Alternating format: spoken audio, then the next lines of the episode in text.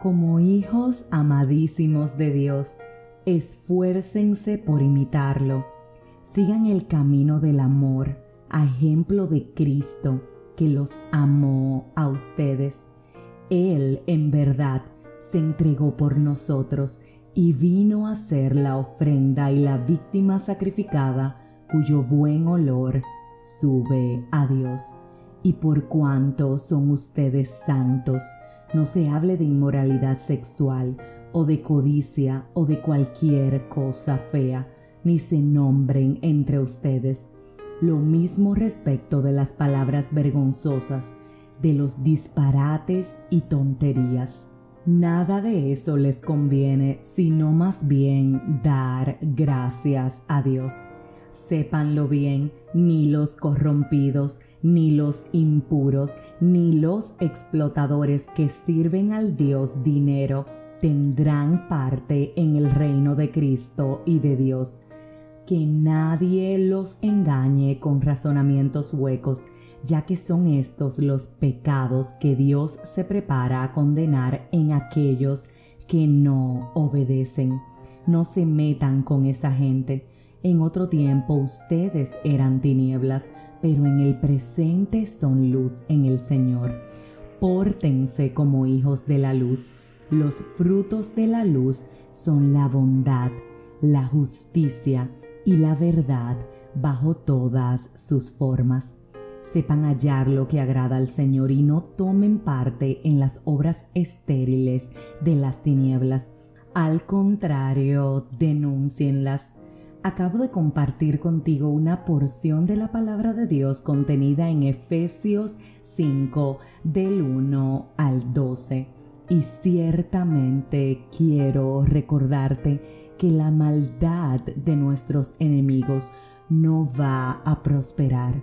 Todos aquellos que se han corrompido, que se han mezclado con la impureza, que han explotado lo que Dios les ha dado y sobre todo que les sirven al Dios dinero, no van a tener parte en el reino de los cielos.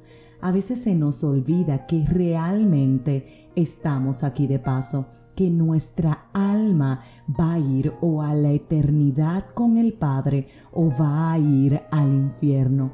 Ciertamente eso es real.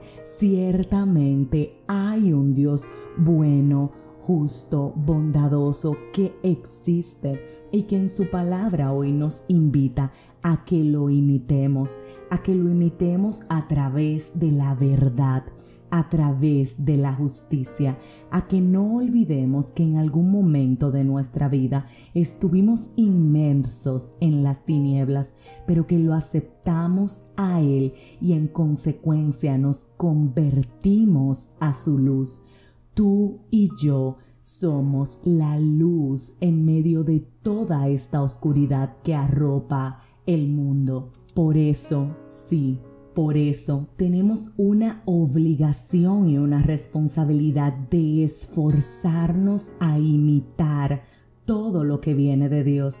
¿Cómo? A través del camino del amor, a través de las enseñanzas que nuestro Señor Jesucristo nos dejó, a través, reitero, de la verdad, a través de entender que tenemos que tener cuidado con las inmoralidades, con las codicias, con las blasfemias e inclusive con los chismes, que tenemos que tener cuidado de lo que sale de nuestra boca para no avergonzar a Dios y que tenemos que estar conscientes que siempre, absolutamente siempre, hay alguien observándonos. Por eso, Hoy propongámonos imitar a nuestro Padre, sepamos hallar lo que a Él le agrada y no tomemos parte en las obras que no vienen de Él. Entendamos que ciertamente todo cuanto hacemos tiene consecuencias por las cuales vamos a tener que responder. Aún sí, aún estamos a tiempo de hacer lo correcto, de enfocarnos en lo que realmente es bueno y conveniente y produce fruto en abundancia. Así que hoy hoy dediquémonos simplemente a imitar a nuestro Padre.